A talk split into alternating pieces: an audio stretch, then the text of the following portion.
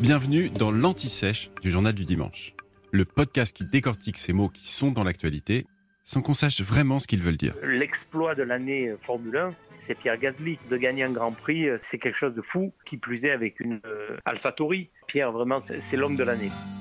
Au fait, pourquoi la Formule 1 s'appelle Formule 1 Le championnat de Formule 1 est un vieux championnat qui a démarré en 1950. L'idée a germé quatre ans plus tôt lorsque la commission sportive de la Fédération internationale automobile, la FIA, a décidé que les courses devaient être réglementées et uniformisées. On désigne alors les règlements qui comprennent les caractéristiques des voitures, de la course et des pistes sous le terme de formule, ou Formula en anglais.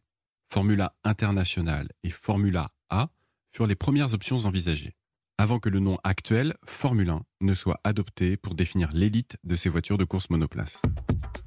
Le premier Grand Prix s'est tenu en Grande-Bretagne en 1950 sur le circuit de Silverstone. Le terme de Grand Prix, lui, vient d'une course automobile qui s'est tenue en 1901 à Pau. Le Grand Prix du Sud-Ouest, c'était son nom, s'inspirait lui des courses hippiques. Le premier championnat de Formule 1 comportait sept étapes se déroulant essentiellement en Europe. Jusqu'en 1960, les 500 miles d'Indianapolis aux États-Unis ont été rattachés à la compétition pour légitimer son caractère mondial.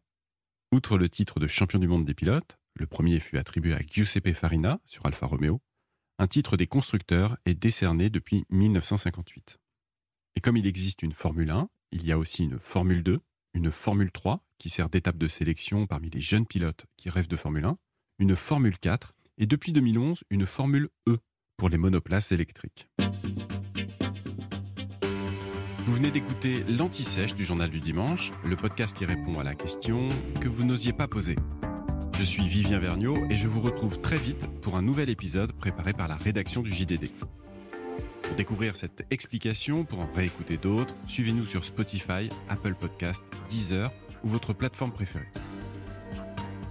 Le JDD est disponible tous les jours sur le site leJDD.fr Rendez-vous aussi tous les matins à 6h30 dans notre newsletter gratuite et le soir à 18h30 pour le journal de demain. À bientôt!